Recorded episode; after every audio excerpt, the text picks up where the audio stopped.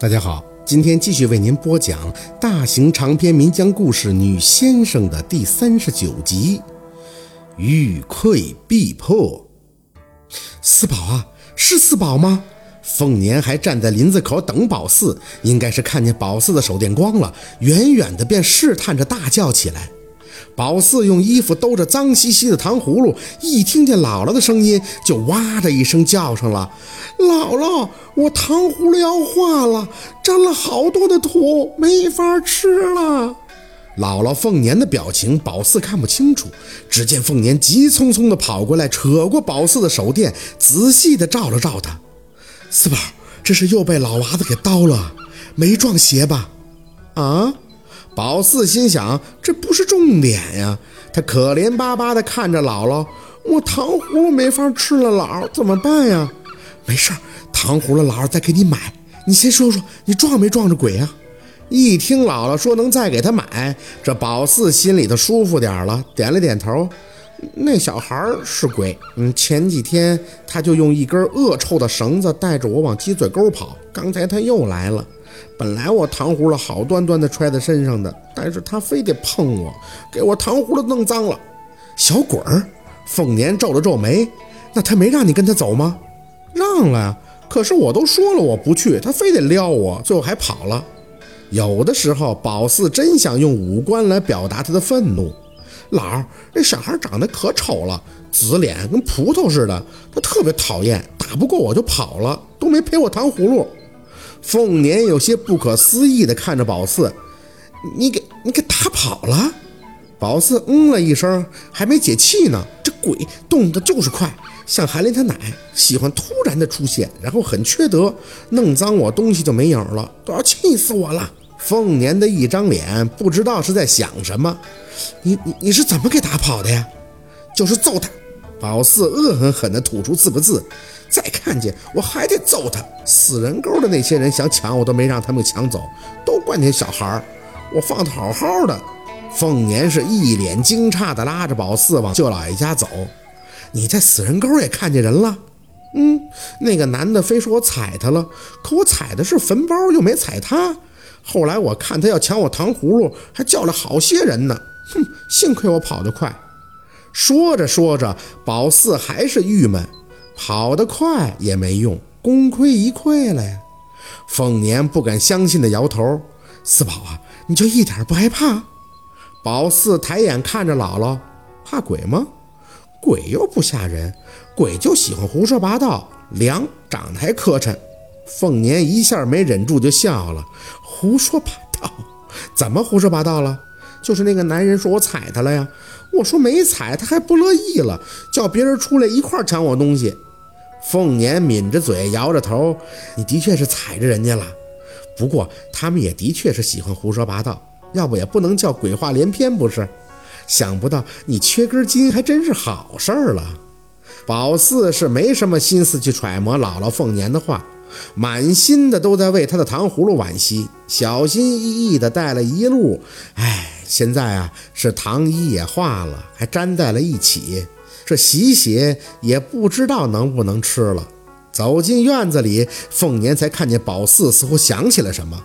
四宝，你看见这些人之前是不是先被老娃子给刀的？宝四老实的点点头，就是老娃子先刀我，刀完我那个男的就出来说我踩他了，然后就出来好多的人。我要跑回来的时候就看见那个小孩了，然后，嗯，糖葫芦就变这样了。凤年蹲下身子看了看宝四都在衣襟上的糖葫芦，傻孩子，手都破了，疼不疼？宝四摇头，不疼。我可心疼糖葫芦了。凤年的眼里有几分无奈。糖葫芦可以再买，你能好好回来，老儿就放心了。走，先进屋，见你舅老爷之后，老儿给你好好洗个澡。老儿要把糖葫芦给我洗干净了，洗干净了，也许还能吃。一进屋，舅老爷仍旧眯着眼儿坐在炕上，嘴角含着淡淡的笑意。回来了，凤年叹口气，走上前：“大哥，你看四宝被老娃子给霍霍的，手都挠出血了。”舅老爷缓缓地睁开眼，漫不经心地看向凤年：“塞翁失马，焉知非福啊！”凤年听完舅老爷的话，是皱了皱眉：“大哥，你的意思是这老娃子还帮了四宝了？”说着看了宝四一眼，又随即点了点头：“哦，我明白了。他们一开始就把宝四的手给捉破了。虽然让四宝撞了邪，可咱家这孩子血气壮，克阴邪。这孩子也恰恰是用这血给招惹他的脏东西打跑了。但是大哥，四宝揍的是小鬼儿，那不成气候的，这应该是点儿正吧？”要是真遇到个茬子，他不得……舅老爷抬手，似乎不想多聊这些。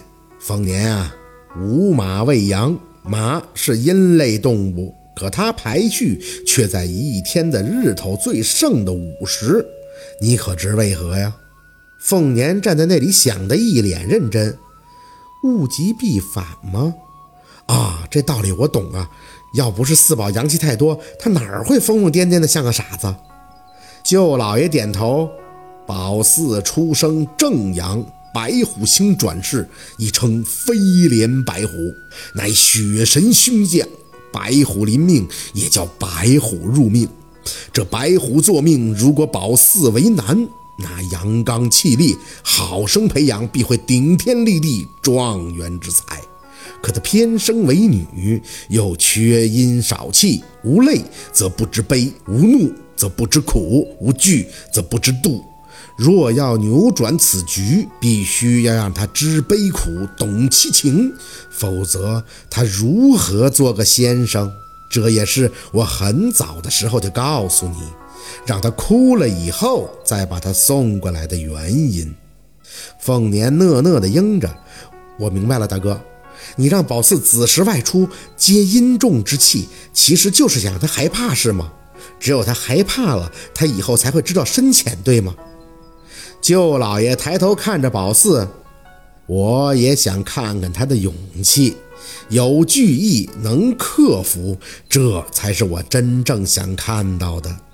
凤年叹口气，可是四宝一点都不知道害怕呀，他这方面就少根筋，不开窍。我敢把话放这儿，你要是明儿晚再往死人沟插根糖葫芦，他肯定还是脑瓜子削尖了去取，啥也不怕，一天除了吃就是玩。凤年，舅老爷淡淡的打断了凤年的话，让宝四留下吧。凤年大喜，真的，大哥你愿意收下宝四当徒弟了？舅老爷微微的笑着，这第三题还没出，说徒弟尚早，不过以后。我会看着他的，凤年，你记着，宝四虽命带凶煞，但白虎临命，一窥即破。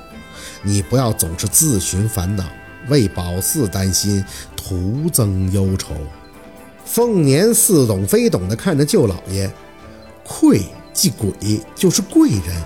大哥，你的意思是宝四会有贵人相助，帮着他逢凶化吉，遇难成祥？姥姥，你快给我洗糖葫芦啊！宝四打断了他们的话，实在是忍无可忍了。打进屋起，他就像个小傻子似的，保持着一个兜着衣襟的姿势站在那里。赶紧给我洗糖葫芦吧！等来等去，等的是糖衣都彻底化了。宝四是真想哭啊！他保护了一路的糖葫芦，就这么伴着泥，全粘在衣服上了。